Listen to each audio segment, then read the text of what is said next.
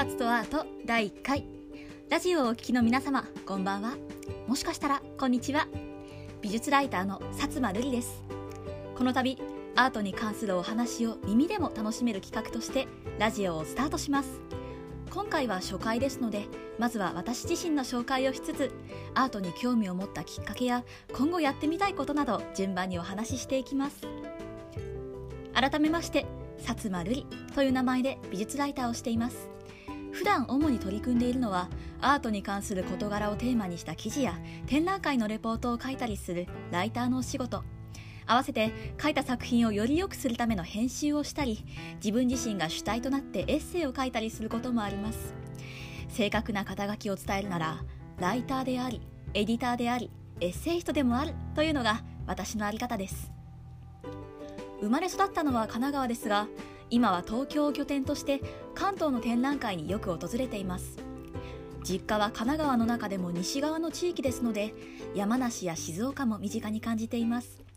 そちらにも魅力的な美術館やアートスポットがたくさんあるのでこのご時世ではありますがいずれ様子を見てゆっくり遊びに行けたらいいなと思っています。そうして自然に親しみながら育った薩摩ですがどうしてアートに興味を持ったのか今日は少し掘り下げてお話しします。私の一番古い展覧会の記憶は高校生の時。当時住んでいた地域からは少し遠かったのですが都内の国立新美術館などに学校課題で足を運ぶこともありました。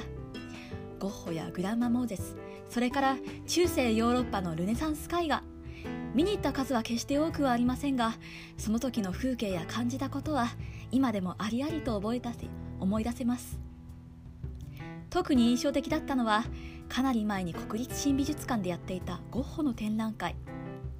去年も上野の都美術館でゴッホ展がありましたが当時も大きな規模でゴッホの初期作品から晩年まで見せていく展覧会だったんです。その頃私はゴッホといえばひまわりくらいしか知らなくてあの力強いタッチこそがゴッホだと思っていて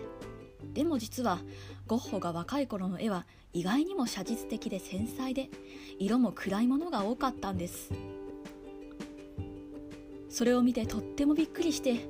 これがゴッホなの？と驚いたんですが展示室をどんどん進んでいくとやっと見たことのある絵が並んできてああこれを描くまでにはこんな道のりがあったんだってとっても心動かされて今振り返って思うと大昔の人が描いた絵がそしてその絵をもとに企画された展覧会が10代の若者にもちゃんと届いている感動していると思うと感慨深いものがあります。今でもこれは私の原体験ですね。その JK 薩摩もやがて大学生になって社会人になるわけですが実はここまでアートの専門的な勉強は全くしていないんです。大学では日本文学を学んで時々趣味でちょっと美術館に行くくらい。美術館のお客さんとしてはとてもライトな層だったんです。それが今こうして美術ライターをするようになったのは不思議な話ですがたまたま趣味で書き始めたノートという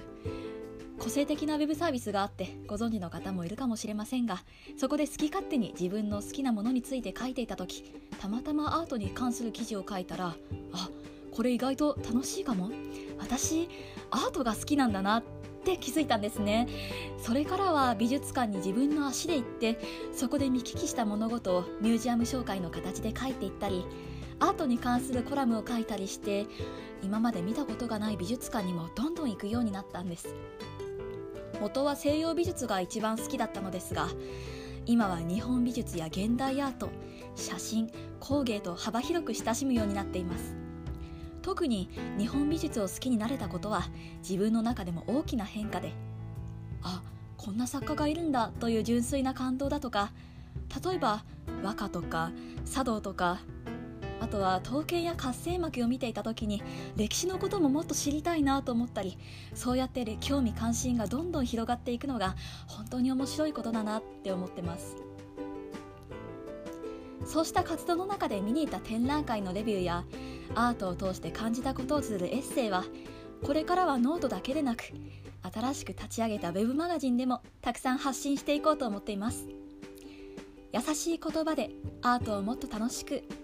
をコンセプトに立ち上げたメディア「薩摩が行く」2022年2月1日リリースいたしました。これを踏まえて最後にこれからのことについてお話をしますと薩摩が行くでは展覧会の楽しいレポート記事や美術をもっと楽しめるような情報をたくさん発信していきたいと思ってます。ゆくゆくは同じ美術ライターとして活動している方のコラボや現代アーティストの作家さんをお招きした企画などもできたらいいなと考えてとってもワクワクしています。このラジオ「お札とアート」ではマガジン内の文字情報をより掘り下げた内容を音声でお届けしたり